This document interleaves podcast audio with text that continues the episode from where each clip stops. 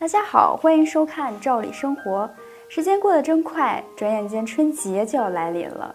逢年过节啊，避免不了给亲戚长辈们送礼，以表示自己的心意。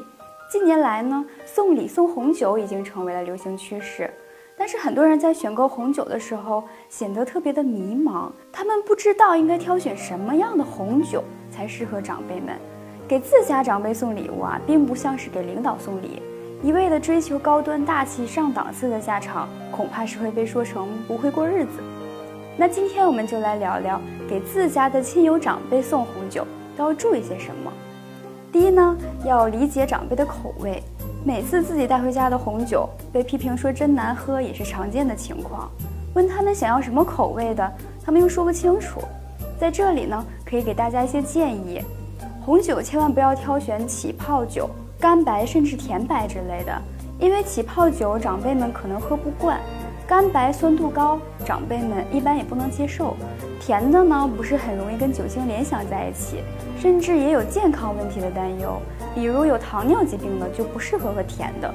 排除这些酒呢，干红则是给长辈送礼的不二选择，可以选择相对较浓郁、酸度不高、酒精度不低的。第二点要注意的是，要给出足够的介绍和建议。很多人送礼物的时候呢，比较害羞，把瓶子一递，来一句“这酒挺好的”就结束了。但是收到礼物的人呢，哪怕是平时对红酒没兴趣的长辈，往往也都希望多了解一些关于收到礼物的背景介绍。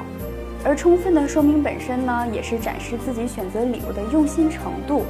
就算是对酒没兴趣，下次他们和朋友凑在一起的时候，也能一边分享美酒相关的背景故事，一边骄傲地展示一下自家孩子有多孝顺。了解自己礼物的背景知识呢，如今也并非是难事。不管是通过网购还是直接购买，稍微搜索一下就能得到详细的背景介绍啦。找出其中你觉得有意思或者值得注意的内容，转述给长辈们就好。还有一点要注意的是，提醒他们正确的保存及品鉴方式。不喝的时候要避光，放在阴凉处。在夏天热起来之前最好喝掉。甜酒及白葡萄酒开瓶前记得放冰箱里冷藏半个小时左右再喝。开瓶后的红酒记得尽快喝完，不要存放太久哦。最后提醒长辈们适量饮酒，注意身体。